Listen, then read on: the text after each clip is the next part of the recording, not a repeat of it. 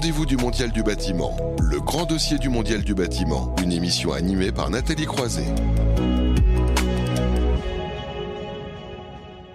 Et on se retrouve donc pour ce grand dossier euh, consacré, on va dire, aux technologies globalement. Et cette question high-tech, low-tech, quel avenir pour le bâtiment? On va voir finalement que je crois que les deux peuvent être tout à fait complémentaires, mais je ne vais pas dévoiler le débat avant qu'il commence. En tout cas, le bâtiment D'après ce que disent certaines études, et notamment l'Institut McKinsey, fait partie des secteurs qui sont encore les moins digitalisés au monde. On le voit bien en France, c'est loin d'être évident. Et pourtant, c'est un secteur ouvert aux innovations. Donc, on va parler de tout ça avec nos invités, notamment en plateau. François Desgardins, bonjour, qui est directeur des nouvelles offres et de l'innovation groupe chez Nexity. Alors, je pense que Nexity, pour ceux qui nous suivent, hein, je pense qu'à peu près on voit quel est le groupe, mais peut-être quelques mots complémentaires si vous voulez vous présenter. Alors, bah, Nexity, on est un acteur de l'immobilier. On a, on a commencé notre histoire euh, dans la promotion, qui reste le, cœur du réacteur du groupe. Donc on construit euh, des immeubles de bureaux et des immeubles résidentiels. On est euh, numéro un français sur ces deux segments-là. Et puis depuis euh, quelques années maintenant, Alain Dinin puis Véronique Bédag nous ont amené dans une logique de plateformisation. Donc on développe tout un tas de services autour de ce bâtiment et dans ces services, bien évidemment, bah, pour les rendre plus intelligents les bâtiments, on se pose la question de la juste technologie qu'on doit y mettre et, de, la création de valeur que ces technologies vont amener dans le bâtiment. Le, modèle bâtimentaire immobilier historique, c'est du loyer. Est-ce que demain, grâce à cette technologie, on va avoir d'autres valeurs complémentaires pour le propriétaire et surtout pour l'utilisateur, parce qu'in fine, ce qui compte, c'est l'utilisateur, euh, bah, qui vont être créés grâce à ces nouvelles technologies. Alors, point d'interrogation, où est-ce qu'on en est tout ça Parlons-en.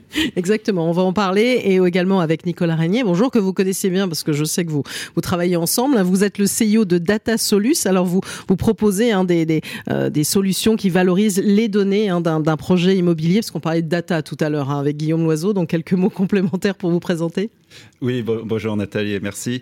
Euh, donc Data Solus, effectivement, c'est une, une, solution SaaS qui met la data au service de la performance des investissements immobiliers et, surtout euh, du coup de la de la transition environnementale. Je pense qu'on on en reparlera euh, juste après. Et on intervient la spécificité, c'est on intervient sur l'ensemble du cycle de vie d'un bâtiment. Ça aussi, on en reparlera, c'est important. Et concrètement, c'est une plateforme qui vient agréger l'ensemble des données produites par l'ensemble des acteurs euh, sur le projet. Voilà, Alors on, a, on a parlé beaucoup de technologie, on va parler quelque part de low-tech aussi avec euh, Emmanuel Pad, bonjour, donc qui est architecte hein, chez euh, Méandre, etc. C'est ça? Alors quelques mots pour vous présenter, là c'est votre plaquette, on va dire officielle, on va dire. Allez-y, je vous en voilà, prie. Et puis euh, on a aussi un, un site internet. Euh, donc Méandre ETC, architecture, urbanisme, environnement. Nous sommes depuis 1998, nous, nous dessinons et nous suivons la construction de bâtiments euh, pionniers, euh, disons, euh, en avance de la loi pour la transition climatique. et c'est de l'architecture et c'est aussi de la recherche parce que nous regardons aussi le retour d'expérience, comment mmh. ça vit. Et je pense que c'est cela qui nous a amené à considérer que le, le low-tech euh, ou le passif, euh, enfin le bioclimatique, finalement, c'est un peu comme la culture, c'est ce qui reste quand on a tout oublié. Euh, donc dans un bâtiment, tout ce qui est moins actif, finalement, perdure. Et si c'est bien dessiné, mm. eh bien, ça rend des services pour, pour longtemps pour longtemps. Alors, euh, quand je feuillette, hein, évidemment, ce, catalogue, si je puis dire, on tombe sur un groupe scolaire, un zéro euh, énergie avec beaucoup de bois. Donc, c'est voilà, emblématique aussi de, de, ce dont on est en train de parler. Et puis, notre quatrième intervenant, il est en visio, euh, Philippe Biwix. Bonjour. Oui, bonjour. Vous m'entendez? Bonjour. Donc vous êtes euh, ingénieur, hein, spécialiste, on va dire, des questions de l'épuisement des ressources minérales, on va dire un promoteur quand même des low-tech aussi, et euh, directeur général adjoint de l'AREP, hein, euh, filiale de la SNCF. Quelques mots pour vous présenter? Oui, alors presque. donc j'ai été promu dans la plus stricte intimité. Donc c'est directeur général d'AREP désormais. AREP c'est une c'est une grande agence d'architecture hein, qui travaille à 80% pour sa maison mère Gare et Connexion, SNCF, mais aussi à 20% pour euh, plein d'autres clients euh, publics et privés à toutes les échelles, hein, donc du mobilier urbain, donc avec des designers, bâtiments, avec tous les métiers de la maîtrise d'œuvre et de l'assistance à maîtrise d'ouvrage, hein, de la programmation en passant par, par l'ingénierie, par des expertises environnementales en particulier, et puis on va jusqu'à l'échelle du territoire avec des urbanistes, et on ambitionne de, de devenir une grande agence post-carbone, et de de, faire bouger avec notre responsabilité de, de, grande agence avec 350 architectes et 1000 personnes, et bien de, faire bouger tout le secteur du bâtiment vers, vers ce monde bas carbone que nous appelons tous de nos voeux, évidemment. Voilà, c'était pour un premier euh, tour de table. Alors j'ai envie justement de vous poser en premier la question sans trop développer, parce qu'après en fait l'idée c'est qu'on soit très concret aussi et pratico-pratique dans ce débat pour ceux qui nous suivent. J'ai posé la question à high-tech, low-tech, euh, quel avenir pour le bâtiment? Euh, François Desgardins, je pense que c'est presque une question qu'il faut, qu'il faut oublier, non c'est ça? Oui, parce que en fait, quand elle est posée comme ça, elle, semble dire qu'on aurait euh, un combat entre un, bâtiment pas intelligent et un bâtiment soi-disant intelligent avec plein de technologies dedans qui en réalité ne sert à personne. Et donc, bien évidemment, quand il est abordé comme ça, il nous, entraîne dans, l'idée que mettre des capteurs partout, parce que c'est l'image d'Épinal qu'on mm. a, ça sert pas à grand chose, d'autant que si on se dit euh, les choses, une partie des opérateurs qui interviennent dans ces bâtiments, ils récupèrent beaucoup de data dont ils savent pas quoi faire et, pour lesquels ils ont des personnels euh, qui, euh, qui sont un peu désarmés en fait mhm. devant l'arrivée de ces technologies. Donc la question de fond, c'est le juste usage de la technologie. Comment on fait des études pour avérer l'intérêt d'une technologie pour l'utilisateur du bâtiment ou pour le bon pilotage, monitoring du bâtiment, notamment sur la consommation énergétique, bien évidemment. Et donc ça, c'est la question à laquelle ensemble on doit répondre.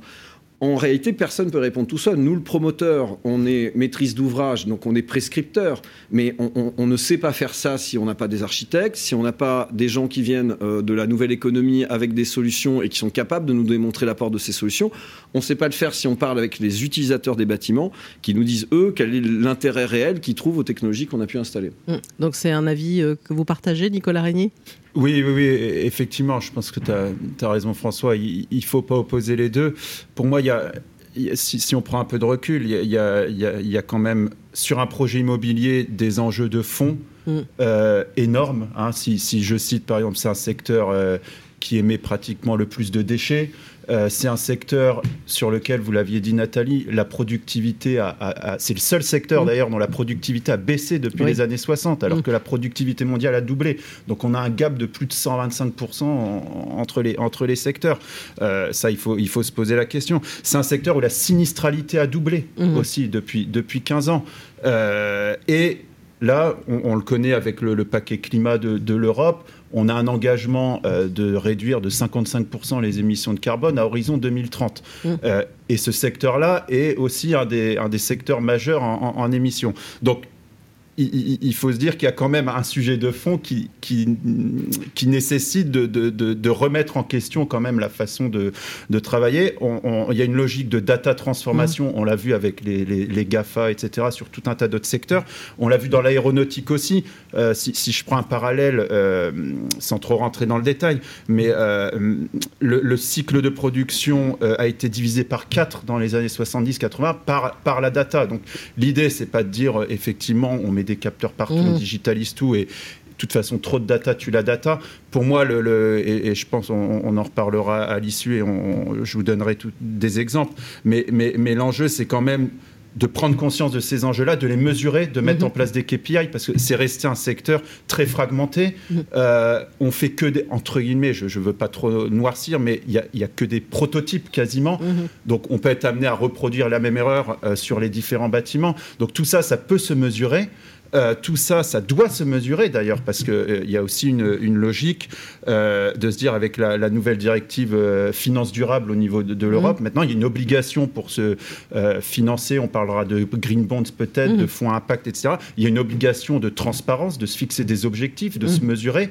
Et, c'était le, patron d'un des plus gros fonds souverains norvégiens, en l'occurrence, qui, disait en, en mai dernier on ne pourra plus euh, ni se financer, ni s'assurer, ni recruter si on n'est pas euh, hyper compliante avec, euh, avec l'ESG, avec les, différentes, les, différents, avec une démarche de développement durable. Mmh. voilà, donc on, reparlera des exemples. donc finalement, ça, se retrouve en, lien. Alors je vais passer la parole à, Emmanuel Pat parce que je vois que vous avez évidemment beaucoup de choses à dire sur le sujet. Alors vous, évidemment, euh, vous n'êtes pas dans la haute technologie, mais c'est aussi une forme de technologie aussi quand on s'intéresse aux matériaux, finalement, quand on y ah, réfléchit. Oui, et puis euh, oui, bien sûr, parce que dans low tech, il y a bien euh, tech. tech exactement. et je dirais que c'est une technologie où il va falloir mettre de l'intelligence, c'est-à-dire mmh. qu'aujourd'hui très souvent sur les chantiers, on a des gens qui sont un peu des applicateurs et qui vont poser des,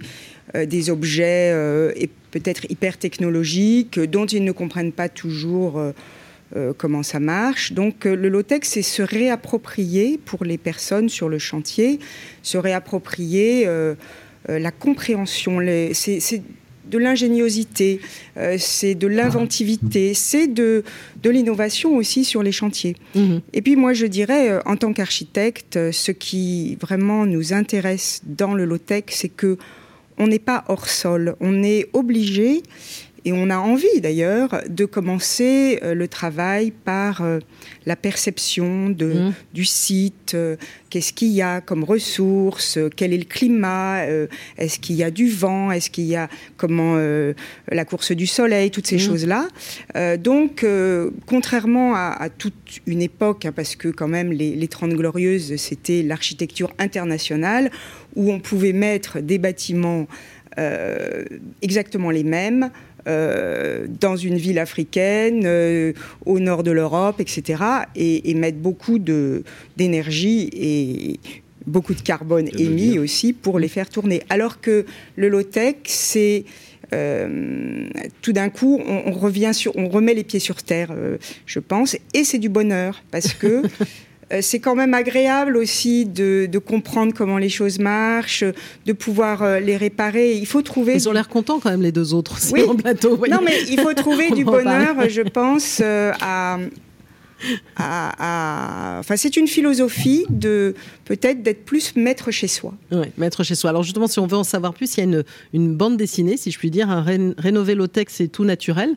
Vous avez notamment piloté qui, qui, qui explique tout, hein, c'est ça, sur le euh, principe Tout, je ne sais pas, mais, en tout cas, beaucoup qui, de choses. qui explique des choses. Et il y a d'ailleurs au dos de ce, euh, il, y a, il, y a, un petit flashcode euh, pour aller écouter des podcasts où on visite des bâtiments et justement.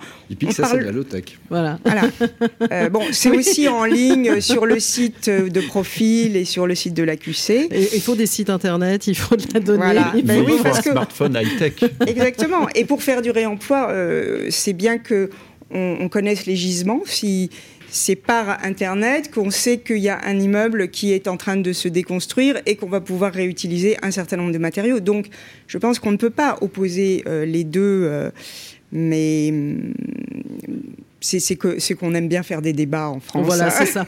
Non, mais c'est le principe. Mais c'est pour ça que je préférais tuer dans l'œuf ma question d'emblée. Alors, Philippe Biwix, qu'est-ce que ça vous inspire, tout ce qui vient d'être dit? Bah, ça, ça m'inspire que j'aurais peut-être dû être sur le plateau peut-être pour, euh, rejoindre les troupes de combat du, du, pro low-tech et, peut-être venir euh, réagir physiquement encore plus, encore plus fortement. Non. évidemment, on ne peut pas dire. c'est pour ça qu'on vous a mis à distance. Hein. et, vous nous manquez, hein, vous nous manquez. voilà, donc oui, le low-tech, on est d'accord, c'est pas les amis, je suis retour à la bougie, la caverne et je sais pas quoi. Encore que maintenant, avec la fin de l'abondance, tout est possible. Hein. la sobriété est devenue un mot magique moi, je pense qu'effectivement, il faut insister sur le fait que la, la, c'est une démarche. C'est une démarche qui implique, comme le disait Emmanuel, les gens sur les chantiers et, l'intelligence, finalement, peut-être remplacer la, pseudo-intelligence des machines et des logiciels parfois par l'intelligence des, êtres humains. Mais c'est aussi, effectivement, et je trouve que la BD, d'ailleurs, euh, euh, raconte très très bien, c'est comment ça implique les utilisateurs. C'est-à-dire qu'en fait, euh, si vous impliquez pas les utilisateurs des bâtiments, bah, vous allez avoir peut-être des technologies qui seront mal utilisées, qui seront dévoyées. Votre smart building, il va pas du tout euh, vous apporter euh, les avantages qu'il y avait sur le papier. Il y a quelqu'un qui va coincer une fenêtre avec un manche à balai, j'en sais rien. Et, donc, en, réalité, il faut vraiment euh, et puis vous allez avoir de l'effet rebond potentiellement. Hein. Ça c'est quelque chose qu'on voit beaucoup par exemple dans la rénovation thermique. Donc ensuite, euh, euh, si vous n'avez pas discuté avec les utilisateurs des usages, des besoins et de ce qu'il a, voilà, de ce que doit apporter réellement le bâtiment, ben ça va pas fonctionner. Donc c'est vraiment une logique de démarche. Une fois qu'on a dit ça, bon, je, je tiquais un petit peu sur quelques réflexions quand même qui ont pu être dites, c'est-à-dire notamment sur la question des data, en disant on a besoin de data pour faire la transition, on a besoin d'exploiter intelligemment ces data, pas produire des data pour le plaisir évidemment je contesterais un tout petit peu en disant euh, est-ce qu'on va faire baisser la température en installant juste des thermomètres? C'est pas forcément. Euh, on, pourrait questionner le, le, truc. Et je trouve qu'on a un défaut dans notre. Euh, bien sûr, moi aussi, je, je suis d'accord avec le fait qu'il y a des technologies qui, mises en œuvre, vont avoir un avantage indéniable. Il faut qu'elles aient un avantage indéniable. Il faut être capable de prouver que leur impact environnemental sera bien meilleur positivement que l'impact négatif qu'elles vont générer par les ressources et par l'énergie qu'elles vont consommer. Donc, d'accord, moi j'utilise souvent ce mot de techno-discernement, hein, au lieu d'être dans la techno-béatitude. Mais on a une petite tendance quand même, à cause du fait que data, c'est un mot un peu magique, mm. euh, qu'on peut vendre des data et exploiter des data, ça va permettre de faire du scale-up dans des belles startups. Et donc, euh, c'est très à la mode tout ça. On a quand même une tendance un petit peu à projeter finalement des technologies possibles et puis à se demander après, ah bah tiens, c'est qu'est-ce que sont les cas d'usage ou les bons cas d'usage et comment je vais pouvoir valoriser ça? Évidemment, aujourd'hui, la valorisation, forcément, euh, elle a, elle a, elle a l'enjeu environnemental et pas juste un enjeu économique. Mais, mais je pense qu'on on est encore trop dans un réflexe de dire voilà, qu'est-ce qu'on peut faire des technologies et, qu'est-ce qu'on peut faire des datas qu'on va produire et comment on va pouvoir valoriser tout ça. Alors qu'en réalité, la, démarche de départ, c'est une démarche de sobriété intelligente, de sobriété choisie et pas de sobriété subie. Peut-être on y reviendra. Des questions d'éco-conception et comme l'a dit Emmanuel, qui impliquent en fait tout l'environnement, toute la question euh, du site. Alors, c'est pas nouveau, les, architectes, ça fait 150 euh, ans qu'ils expliquent que leurs bâtiments sont toujours des prototypes, évidemment euh, très différents à l'endroit où ils sont. Mais en réalité, quand on prend vraiment les questions effectivement climatiques, matériaux, ça peut nous embarquer très loin. Les questions d'adaptabilité aussi, parce que mmh. le changement climatique, le coût est parti. Donc, en fait, euh, quelle va être, comment on fait pour que les bâtiments soient pas frappés d'obsolescence hein, rapidement? Que leur bilan carbone, l'énergie grise qui va être incluse à la fabrication, eh bien, elle soit amortie sur le plus de temps possible, évidemment, et pas simplement sur 20 ans et il faudra les faire tomber ensuite. Et, donc voilà, ça, ça, implique, euh, à mon avis, des démarches beaucoup plus profondes que la question de savoir quels vont être les bons logiciels euh, et quels vont être le bon, euh, les bons niveaux de capteurs à installer ici ou là. Alors, je vois François Desgardins qui est prêt à réagir à ce que vous venez de dire. Vous faites aussi, vous, dans le techno-discernement, quand même. Alors, on essaye. Euh, non, mais là, là où je rejoins euh, ce qu'il vient d'être dit, effectivement, c'est sur, sur, la démarche, elle doit être globale.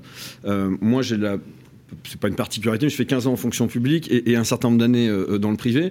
Le, premier point pour moi, quand on arrive sur un territoire, c'est l'échelle du quartier. Mmh. C'est-à-dire que, en fait, il y, a une première source d'économie de carbone qui doit être pensée avec la puissance publique sur l'aménagement territorial. Quelles sont les sources d'énergie à proximité? Est-ce qu'on a une ferme solaire? Est-ce qu'on n'en a pas? Est-ce qu'il y a un bassin hydrogène? Est-ce qu'il n'y en a pas? Ça, le promoteur, il arrive dans un écosystème aménagé par l'aménageur sur lequel finalement il récupère un héritage qui est l'héritage de ce que la puissance publique a bien voulu lui mettre à disposition. Donc on a une première forme de transition qui doit être faite avec la puissance publique et là on a une espèce de pacte à réinventer entre le public et le privé pour qu'émerge ces nouveaux quartiers, ces nouvelles sources d'approvisionnement d'énergie qu'on va raccorder dans nos bâtiments. Si demain je veux euh, construire un bâtiment qui fonctionne à l'hydrogène, je ne peux pas décider tout seul en tant que Nexity promoteur mmh. de construire un bâtiment qui a fonctionné à l'hydrogène. Ça marche pas. Il mmh. faut qu'il y ait une source qui soit pas loin. Donc première étape, le pacte public-privé dans l'aménagement territorial, pour moi, c'est absolument euh, nécessaire, obligatoire, avec une vision programmatique de, de l'aménagement territorial. Une fois qu'on a réussi à faire ça, effectivement, on va se demander qu'est-ce qu'on livre, qu'est-ce qu'on livre comme bâtiment. Et donc là, on va avoir un choix d'acteurs. Est-ce qu'on travaille avec des acteurs locaux ou est-ce qu'on travaille avec des acteurs qui viennent de l'autre bout du monde? Euh, là encore, nous, on a la chance de, travailler en corps d'État séparés. Ça va nous permettre de sourcer un maximum de producteurs locaux et de se demander finalement, est-ce qu'il n'y a pas quelqu'un pas très loin sur le territoire qui va nous éviter des déplacements de matériaux ou des choses comme ça? Et ça va nous ramener, bien évidemment, aux matériaux qu'on utilise dans le bâtiment. Est-ce qu'on travaille sur euh, du matériau, par exemple du bois, qui viendrait de l'autre bout du monde et donc le bilan carbone qu'on va, l'économie de carbone qu'on va faire sera perdue par le transport, le coût du transport euh, du bois ou pas? Ça, ça pose des questions sur les filières. Là encore, pacte public-privé. Si on veut faire plus de bois en France, il faut qu'on arrive à monter des filières françaises et, pas, et, objectivement, il n'y en a pas encore assez. Et puis, quand, comme on travaille beaucoup en rénovation énergétique, va se poser la question du cureur. Comment lui démonte ce qui existe? Aujourd'hui, on va faire très clair, et je, on l'assume, et à un moment, c'était plus simple de tout raser, de mettre tout dans une benne et de reconstruire tout en neuf. Mm. Ça, on sait tous que cette, ce moment de, l'histoire des bâtiments en train de se terminer, va falloir qu'on apprenne aux cureurs à démonter proprement ce qui a été construit, à retrier ce qui a été construit, euh, pour qu'on renettoie et qu'on réutilise. Aujourd'hui, au moment où on se parle, une prise neuve électrique produite en Chine coûte moins cher qu'une prise réusinée. Voilà. Quand vous êtes le propriétaire, vous préférez acheter une prise neuve, même si elle vient de la Chine, qu'une prise qui est nettoyée. Alors que bien évidemment, on le sait tous en tant que citoyens, c'est une aberration, il ne faut pas qu'on le fasse. Donc il va falloir qu'on change, y compris nous en tant qu'acheteurs, utilisateurs, notre manière de voir les choses et qu'on fasse tous un petit effort. Mmh. Et, alors vous avez un exemple concret aussi, euh, parce que finalement, où on voit la frontière, j'allais dire, entre euh, high-tech, low-tech, vous pourriez le définir comme de la low-tech, c'est vous venez de sortir un bâtiment, hein, c'est ça qui peut fonctionner sans chaudière Exactement. Mmh. Euh, donc là, effectivement, c'est une réflexion issue d'architectes pour le coup, parce que c'est pas une invention d'Exity. On a, on, a, on a été se promener un peu partout en Europe et notamment en Autriche. On a trouvé des architectes qui avaient euh, construit un bâtiment, alors qui, n'est pas sans technologie. Il a, il a pas de chaudière, donc il a effectivement euh, le, et, il fonctionne grâce à un ordinateur de bord du bâtiment qui va gérer les ouvrants. Donc là, on mmh. retrouve sur des techniques entre guillemets presque ancestrale où on, crée des ventilations sur un certain nombre de, bâtiments pour qu'ils se régulent en fonction de la température extérieure. Et donc euh, c'est un bâtiment dit au sens où il n'y a pas de chaudière, mais il n'empêche qu'il y a bien un cerveau intelligent dans le bâtiment qui va, qui va monitorer le bâtiment, qui s'adapte à la température extérieure. Voilà, donc euh, c'est un exemple, un exemple parmi d'autres. Alors je pourrais vous faire réagir sur d'autres sujets, mais je vais faire commenter euh, Nicolas Régnier en, pour, pour poursuivre sur ce que disait aussi Philippe Biwix, la donnée pour la donnée, etc. Vous qui êtes là-dedans et qui produisait des doubles digitaux de, bâtiments. Vous, allez dire, vous, l'intérêt que ça représente, évidemment. Oui, en fait, je, voulais revenir un petit peu, effectivement, sur le, terme de data qui, qui, fait peur et qui. Euh, et on, s'imagine tout un tas de choses avec énormément de données de serveurs, etc. Euh, peut-être deux mots nous, sur Data Solus. Qu'est-ce qu'on est, en fait? Nous, entre guillemets, on ne produit pas de data. Nous, on va agréger les données d'un projet immobilier et on va en faire un, outil, un double digital. Mm-hmm standardisé, je reviendrai dessus aussi, euh, qui, est un outil en fait de pilotage stratégique pour la performance de, l'investisseur immobilier. Donc ça veut dire quoi? Ça veut dire qu'en fait, euh, aujourd'hui l'information, vous l'aviez dit, est, très fragmentée. Euh, je, vous donne juste un petit exemple. Sur un projet immobilier aujourd'hui, une même information est ressaisie en moyenne sept fois sur la vie du projet. Mhm. Ça veut dire quoi? Ça veut dire qu'il y a tout un tas d'incohérences, tout un tas de ressaisies, d'erreurs. De, euh, et, ça, ça génère des coûts. Euh, on, estime en moyenne sur, dans une foncière, ça c'est une dernière étude de, Fiji et, Mazar qui avait, qui avait été faite, on estime qu'un qu'un collaborateur dans une foncière passe 30 à 50% de son temps à accéder à la donnée. Mhm ne serait-ce que la connaissance de son patrimoine. Aujourd'hui, combien de bâtiments n'ont à peine les plans et on ne sait pas. Tout ça, c'est un coût important. Tout ça, c'est de la perte de, valeur. Et, du coup, là, nous, on permet ça, en fait. On, a remarqué au passage avec nos, clients, sur, avec la, plateforme DataSolus, on réduit le, nombre de serveurs et du coup l'impact carbone euh, euh, généré euh, par quasiment 80% parce que du coup l'information est standardisée, fiable. Et quel est l'intérêt euh, également d'avoir une information standardisée? Euh, en moyenne, sur la vie d'un projet, on parle de, ça c'est une étude FFB, on parle de 35 euros par mètre carré de, de perte globale générée par une information peu fiable. Ça joue aussi euh, dans, les, dans les data rooms, dans les process de cession des, des, actifs. Euh, ça retarde, ça crée du risque, ça, ça augmente les aléas. Et, tout ça, c'est un coût et, une perte de valeur qui, qui n'est en général pas mesurée. On estime que c'est normal. Non, mhm. ça n'est pas normal. Et c'est pour ça qu'un outil comme, comme, DataSolus est, est nécessaire pour, pour standardiser à la source parce que je l'ai dit, un, bâtiment, c'est des milliers de composants, mm. c'est des centaines d'acteurs. Euh, et une décision qu'on va prendre en conception, euh, elle va avoir un impact sur les 50 ans de la vie du projet derrière. Et en fait, il faut être en mesure de pouvoir, quand on décide d'une variante d'un projet, quand on décide de voir son impact. Donc, mm. il y a l'impact financier, euh, donc ça, la notion de coût global. et maintenant, il y a l'impact carbone environnemental où on doit du coup fournir euh, des justifications. Et en fait, aujourd'hui, à, mon sens, par la data, le carbone doit pouvoir être géré comme du cash en fait. Mm. On doit avoir un budget carbone. C'est ce que vous disiez, il y a un besoin de traçabilité, ou même de la même façon quand vous parliez de démonter aussi après de déconstruire un, bâtiment. Hein. C'est même pas un mm. besoin en fait, Nathalie. C'est maintenant euh, quand vous êtes, quand vous émettez un green bond pour vous financer, quand vous êtes un fonds à impact, etc. Vous avez un devoir. Mm.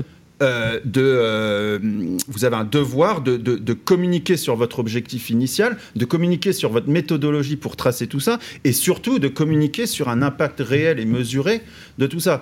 Nexity, je crois, est engagé, tu, tu, en parleras François, sur une trajectoire carbone. Ça veut dire qu'il faut savoir au début d'où on part. Oui pouvoir le justifier. Moi, il y a un exemple que je donne tout le temps qui est très frappant. On peut construire le bâtiment le, le, le, plus propre du monde. Si ensuite vous prenez un malin plaisir à mettre la chaudière à 25 et à laisser les fenêtres ouvertes, On aura beau avoir construit un bâtiment avec les meilleurs matériaux, il sera consommateur de carbone. Donc, mais alors là, c'est l'usager, c'est la problématique de l'usager. Et quand on nous parle maintenant, et quand Emmanuel Macron nous dit de mettre le chauffage à 19 degrés, il y a plusieurs exemples de très beaux bâtiments qui ont été construits avec une 19 degrés. Eh ben, très vite, euh, l'utilisateur pouvait monter la température si ça lui convenait pas. Sauf qu'aujourd'hui, en vrai, l'utilisateur, il n'a pas de données. C'est-à-dire que quand vous êtes dans un bâtiment de bureau, mm. la réalité, c'est que c'est dans les charges. Donc la facture, vous la voyez pas, elle est intégrée dans les charges du bâtiment. Et vous n'avez pas ce sentiment d'être en train de jeter votre argent par les fenêtres et de jeter du carbone par la fenêtre, si je peux me permettre l'image.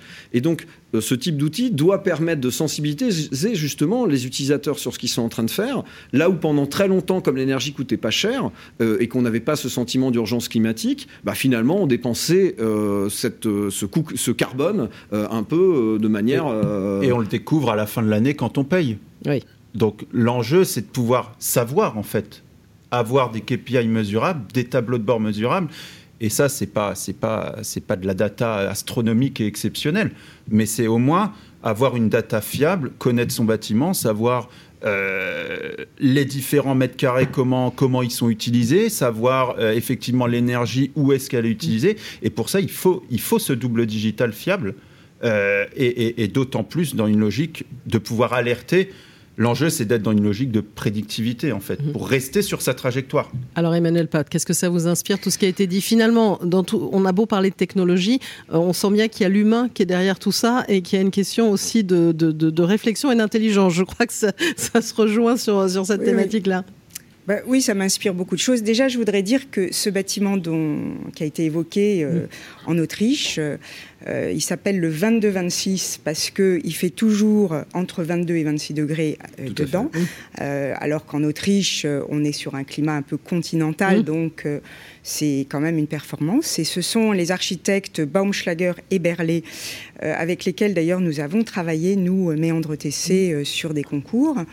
et moi, j'y suis allée parce que j'étais euh, en vélo. Euh, je faisais un grand périple en vélo et je suis passée pas loin. Et du coup, j'y suis allée et j'ai été parler avec les gens qui sont dans ce bâtiment et j'ai regardé comment c'était fait. Ah, c'est amusant, vous avez vraiment un point commun. Et euh, une chose que, que j'ai vue, c'est qu'il y a des grandes hauteurs sous plafond. Hum. Donc, moi, je dis la data, c'est très bien la data, mais il faut aussi qu'on ait des, des, des architectes qui dessinent les choses pour que ensuite on puisse atteindre mm. les objectifs.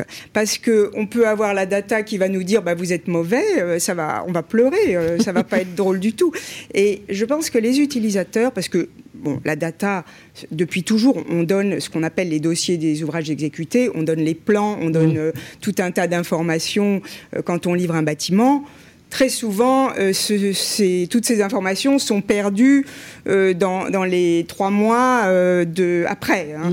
Mhm. donc la data, c'est bien joli, même si on l'a sur un fichier informatique. Encore faut-il qu'il y ait quelqu'un qui sache ouvrir ce fichier, qu'il ait le logiciel qui va bien, etc., etc. Je pense que ce qui est important, c'est aussi la motivation mm. et le désir. nous, on, fait, par exemple on fait travailler les gens avec la fresque du climat, c'est-à-dire qu'on les met autour d'une table pour créer un consensus sur déjà quel est le problème et comment, euh, après, comment on va peut-être s'emparer de tout ça et, quelles solutions on va imaginer. On en parle de plus en plus hein, de cette phrase du climat. Pour ceux qui ne connaîtraient pas, c'est trois heures justement pour se plonger et mieux comprendre les enjeux climatiques. On en parlait et aussi en pas, C'est pas du up down. Mm, c'est mm. pas quelqu'un qui vous dit euh, voilà ce qui se passe, c'est mal ce que vous faites, etc. C'est euh, vous qui collectivement mettez ensemble vos connaissances pour, euh, pour, se, pour comprendre les choses. Euh, et du coup, vous, vous créez aussi un, consensus d'équipe. Euh, mhm. donc c'est très intéressant cette chose-là. et puis je, repense aussi à ce qui a été dit au début par François, hein, c'est ça.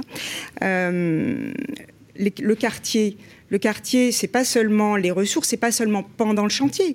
Le quartier, c'est aussi euh, la revitalisation euh, des territoires, des, petits, des, petites communes, euh, des centres-bourgs. C'est le plaisir de, se déplacer en vélo, à pied, du coup de retrouver du commerce, etc.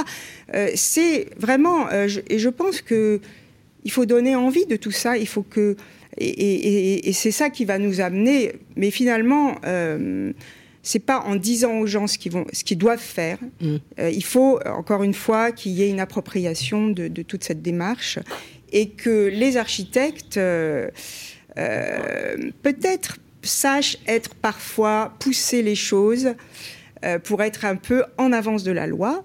Euh, bah, par exemple, là, nous, on, travaille, on, livre un bâtiment euh, au lycée français à Lisbonne. Mmh. Et à Lisbonne. Euh, avec de la ventilation naturelle. Avec de la ventilation naturelle. Mais c'est possible parce que là-bas, c'est obligatoire de faire les classes à 3 mètres de hauteur sous plafond. Alors mmh. qu'en France, on va dire le coût euh, du chantier, il faut qu'on fasse euh, le moins haut possible parce que c'est autant de mmh. matière, etc. Et à un moment donné, euh, quand on travaille dans d'autres pays, on se rend compte qu'ils ont d'autres réglementations. Et notre réglementation, il va falloir qu'on travaille dessus. Parfois, enfin moi j'ai j'ai participé à l'organisation de conférences qui s'appelait Hors la loi pour dépasser la loi, hein, non pas pour être voyou, mais parfois il va falloir euh, trouver euh, des idées euh, et peut-être ne pas être dans le cadre imposé, mais imaginer des choses. Et, donc ça, ça doit venir, ça doit venir de, de tout un chacun. Et les architectes, on ne peut pas le faire tout seul. Ben on doit le faire avec les bêtes d'ouvrage, avec les usagers, avec les entreprises du bâtiment, euh, voilà, je pense que c'est un travail d'équipe. Connexion.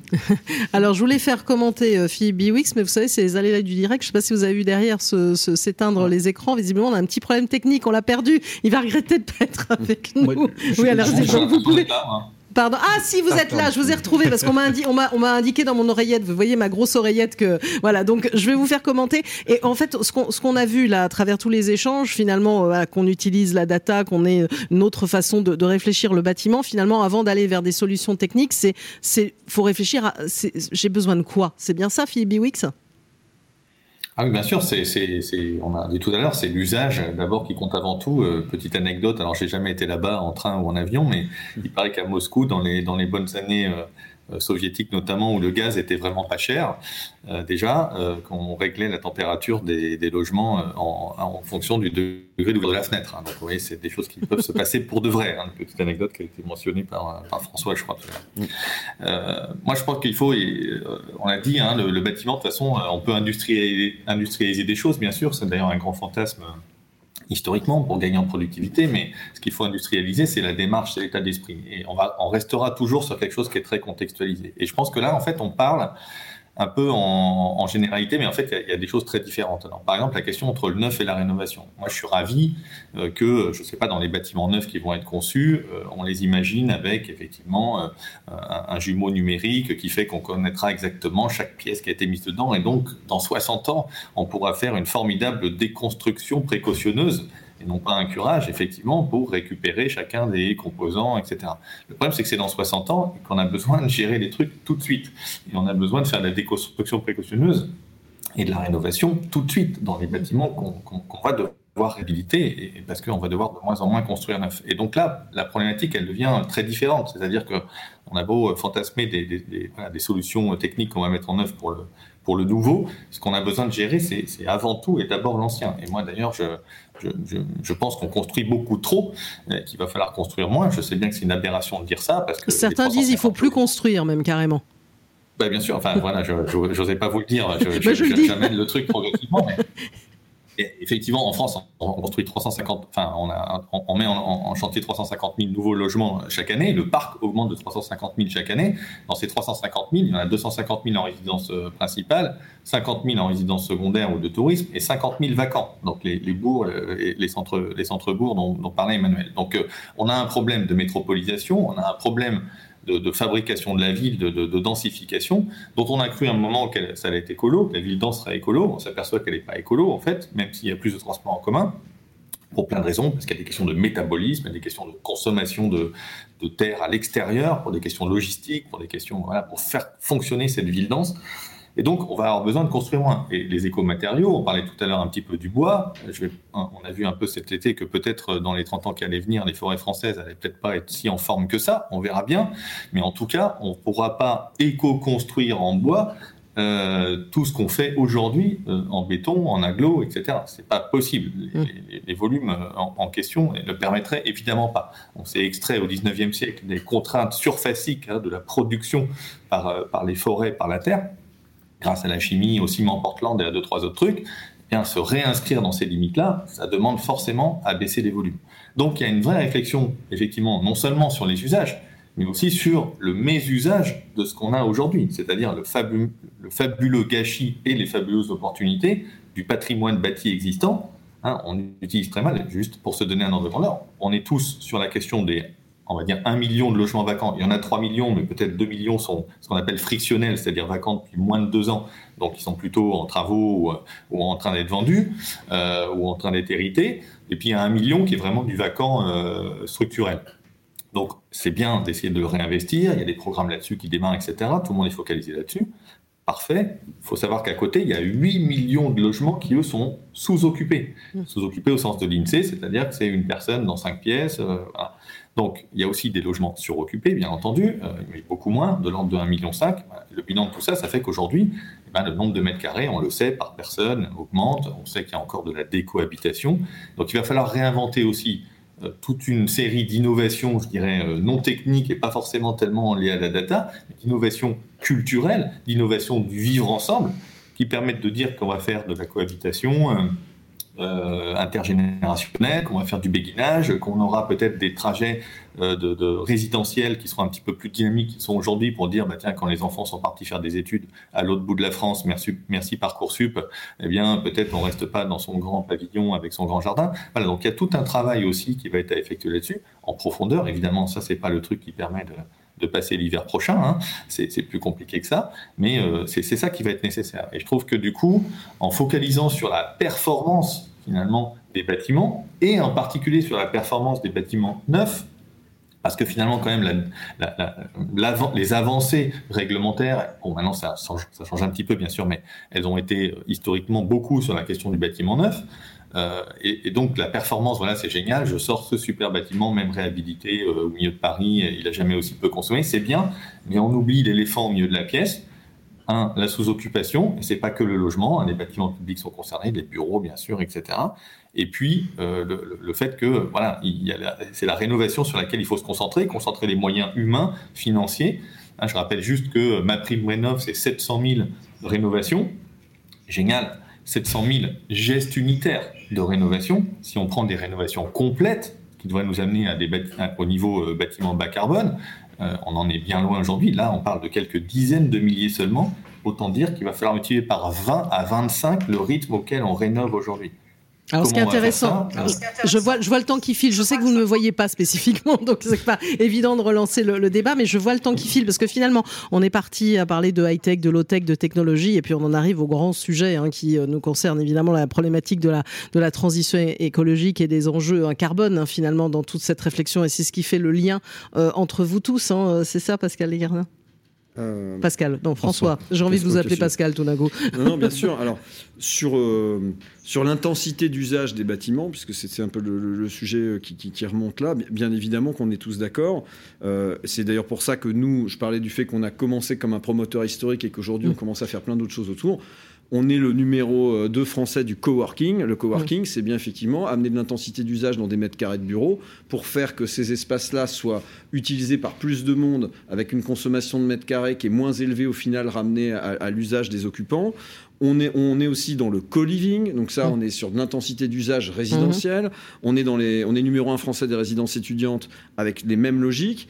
Euh, le sujet quand même, c'est que euh, si vous avez un patrimoine de X mètres carrés et que vous voulez optimiser les déplacements des gens au sein de ces X mètres carrés, il faut quand même bien pouvoir le monitorer. Mmh. Euh, et d'ailleurs, on le voit bien, les gens qui font de l'infrastructure de transport de type euh, métro euh, ou RER, euh, ils sont pas capables de monitorer leur logique globale de mobilité s'ils n'ont pas la data qui correspond au flux des gens qui se promènent au sein des, de leurs outils. Et la data et l'open data aussi, ça c'est un sujet que... Et, et, et donc, euh, même pour faire de l'intensité d'usage, mmh. même si on veut optimiser les mètres carrés, si on est dans une logique qui est de dire que la réponse n'est pas juste de construire trois fois plus qu'avant, euh, il faudra quand même être capable de monitorer la manière dont les gens se déplacent et leur leur permettent d'avoir des outils bah, qui, leur permettent de savoir où sont les mètres carrés vacants, comment est-ce qu'ils peuvent euh, mm. les utiliser, comment, etc., etc. Donc ça, on, a, nous, on développe tout un tas de solutions sur ces sujets-là. Euh, euh, et c'est vrai que cet amorçage-là, moi, je le partage. Je pense que d'un point de vue même sociétal, on voit bien que la société va changer pour aller vers ça. Les gens vont être beaucoup plus nomades,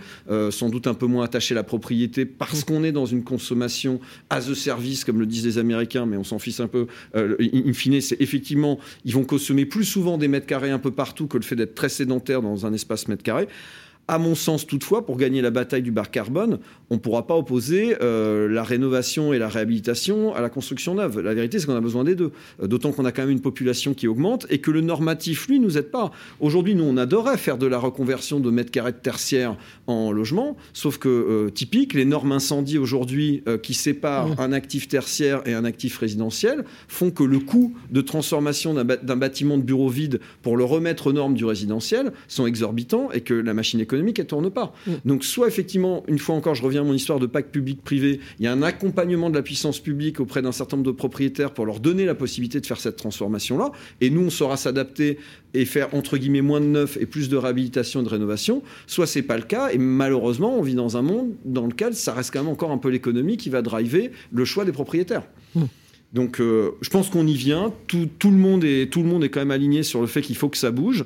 Euh, c'est sans doute encore trop timide, donc il faut qu'on arrive à mettre plus de, plus de rythme dans tout ça.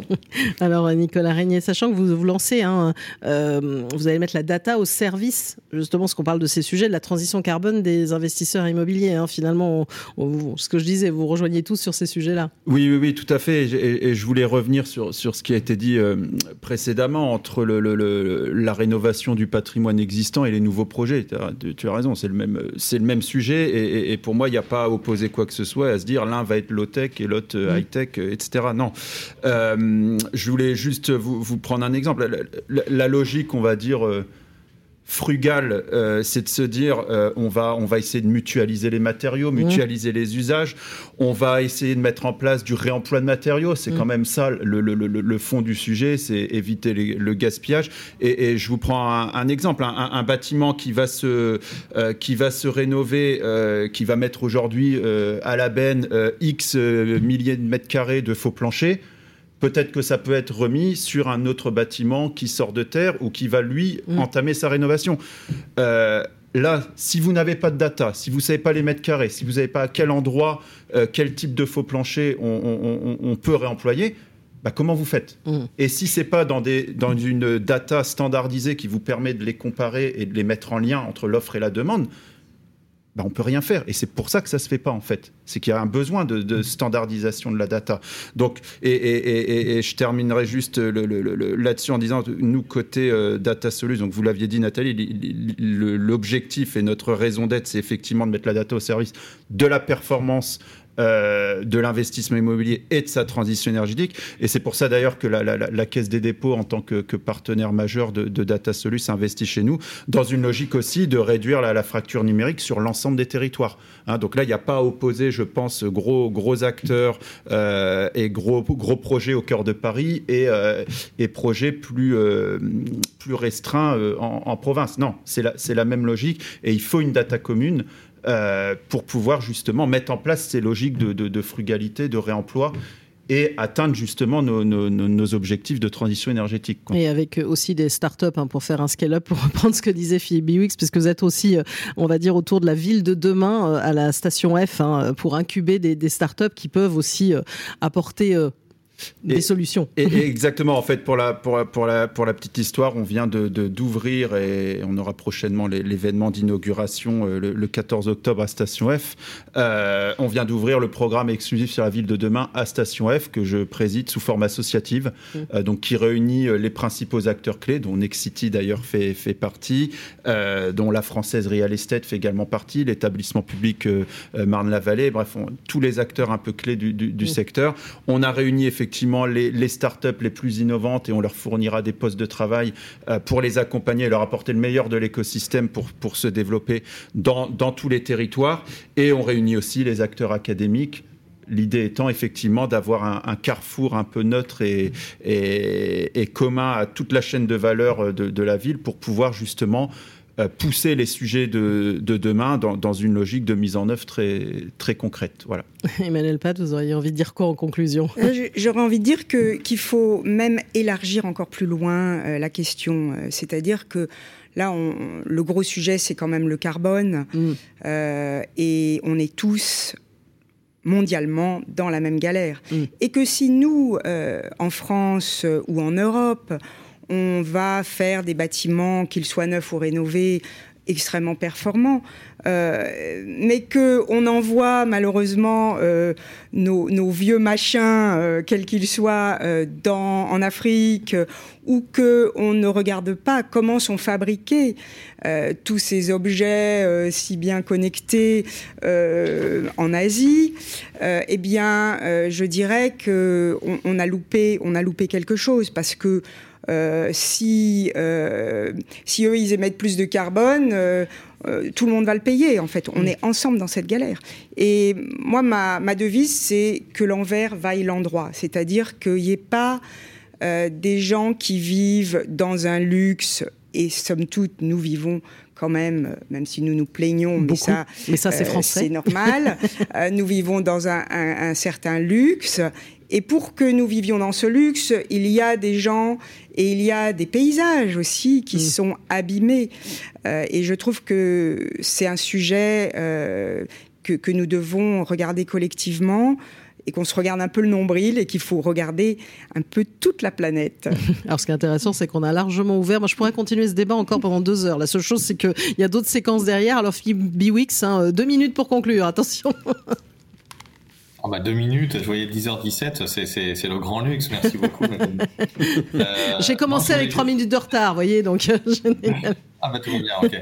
Non, je voulais, je voulais juste reprendre l'exemple du, du, réemploi, parce que ça a été, ça a été mentionné plusieurs fois, et je trouve que c'est assez emblématique euh, justement des, des problématiques qu'on qu'on se pose, parce qu'évidemment, réemployer euh, n'importe quel matériau, n'importe quel dispositif technique, c'est évidemment excellent et, et super bon pour la planète à plein de à plein de titres, carbone, mais pas que carbone. Hein. Oublions pas qu'on a des questions aussi de, problématiques de ressources, on a des problématiques de biodiversité. Donc, euh, c'est euh, faisons attention à pas être euh, à pas être monocritère. Hein. C'est aussi un petit danger potentiellement de tout voir à travers le nombre précis et je vous renvoie d'ailleurs à un livre très sympathique du mathématicien philosophe Olivier Rey qui s'appelle quand le, monde s'est fait nombre, qui raconte comment la statistique à partir du 19e siècle a finalement transformé notre manière de voir le monde et c'est très très très très euh, intéressant et enthousiasmant. Non, sur le réemploi, je voulais juste dire, mais en fait finalement c'est un exemple vraiment euh, donc emblématique. Hein, je pense que c'est moins de 1%, mais on dit ça pour pas se tromper en fait, hein, de, de, de, des volumes euh, utilisés dans le bâtiment aujourd'hui. C'est vraiment une peine hein, de faire du, réemploi euh, pour tout le monde, pour les concepteurs, pour les maîtres d'ouvrage. Voilà, faut, faut, un, faut une envie exceptionnelle et un engagement exceptionnel dans les conditions actuelles. C'est une histoire de, effectivement, je suis d'accord, de partage d'informations. Évidemment, plus on a des, des, plateformes et des manières de savoir euh, qu'est-ce qui est disponible d'un côté et qu'est-ce qu'on a besoin d'utiliser de l'autre, ça va aider bien sûr. Euh, des histoires d'organisation quelque part, des histoires de, compétences, euh, bien sûr, des histoires de réflexes à acquérir en disant, bah tiens, évidemment, le concepteur, il doit prendre finalement presque la contrainte de réemploi dès le départ. Hein. Si vous faites des fenêtres de telle et telle taille, bah, vous trouverez jamais les bons châssis, hein, alors qu'il faut peut-être adapter du coup le, dessin de votre bâtiment au fait vous avez envie de réemployer tel ou tel type de, de choses bien. Mais ça a été dit aussi, euh, tout ça, c'est aussi un problème économique. C'est-à-dire que globalement, malheureusement, bah, faire de la déconstruction précautionneuse, faire du transport éventuellement et du stockage euh, de, matériaux, parce qu'évidemment, le moment où vous faites la déconstruction, c'est pas tout à fait le moment où vous faites la mise en œuvre. Donc, on n'est pas dans le flux tendu de, de, l'industrie et des livraisons de chantier. Donc, ça, ça a aussi un coût, ça génère euh, des, des choses en plus. Donc, c'est beaucoup plus de, de main d'œuvre, parfois il faut nettoyer, euh, etc. Eh bien, du coup, voilà, il y, y, a quand même des, voilà, derrière toutes les envies du bâtiment, il y a cette question économique et du coup la question des règles du jeu, je dirais quelque part presque fiscale. C'est-à-dire que pourquoi est-ce que c'est plus cher, in fine, mm. euh, de récupérer une prise, de la nettoyer, de la remettre, etc., de vérifier qu'elle sera bien en norme, ou bien de, de récupérer des plaques de faux plafond ou des éléments de plomberie?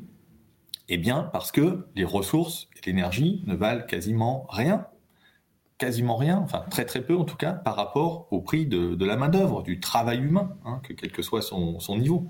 Et donc, eh bien, à chaque fois qu'on peut économiser de la main-d'œuvre, et on le fait partout dans toutes les entreprises d'administration, eh bien on fait ça et on préfère remplacer la main-d'œuvre par des machines. Et quelque part, quand on parlait de productivité tout à l'heure dans le bâtiment, c'est ça. C'est hein, la productivité dans l'industrie, ça a été de remplacer de manière très efficace, il n'y a pas de problème, de la main-d'œuvre, du travail humain par des machines. Et en plus, parfois, souvent, les machines font, font mieux le boulot pour différentes raisons, pour des questions de, précision, etc. Alors là, vous avez rajouté deux minutes de plus. Donc vraiment juste une conclusion, parce qu'avec toutes les séquences, je vais finir à 14 heures. voilà, dans la conclusion, c'est que le secteur du bâtiment doit réclamer, nous devons réclamer, nous, acteurs du bâtiment, une évolution, une évolution des règles fiscales. Voilà, il faut renchérir le coût des matériaux, le coût de l'énergie, mmh. le coût du carbone et baisser le coût de la main-d'œuvre en, réduisant euh, les charges sociales, ce que vous voulez. On peut faire plein de choses, des TVA différenciés, parce que c'est ça qui permettra de plus en plus de faire de la rénovation intelligente. Voilà. Alors j'allais dire, on a euh, euh, élargi largement le débat. Je vois ici les, autres invités qui approuvaient ce que vous disiez. J'aurais pu évidemment euh, continuer pendant longtemps. Je vois il y a aussi François Desgardins prendre beaucoup de notes. Merci à vous tous. Hein, François Desgardins, directeur des nouvelles offres et de l'innovation en groupe chez Next City. à Philippe Biwix, donc en, en, visio avec nous, directeur général adjoint de la REP, filiale de la SNCF. À Nicolas Régnier, CEO de Data Solus et à Emmanuel Pat, hein, architecte chez Méandre ETC, donc avec à suivre de près euh, cette BD. Merci encore. On a beaucoup parlé de rénovation, mais on va passer à la séquence dans un court instant euh, sur la rénovation énergétique dans les territoires. On va rester euh, dans Paris et voir un projet d'isolation avec des bottes de paille. Les rendez-vous du Mondial du bâtiment. Le grand dossier du Mondial du bâtiment, une émission à retrouver et à réécouter sur le site de Bâti Radio.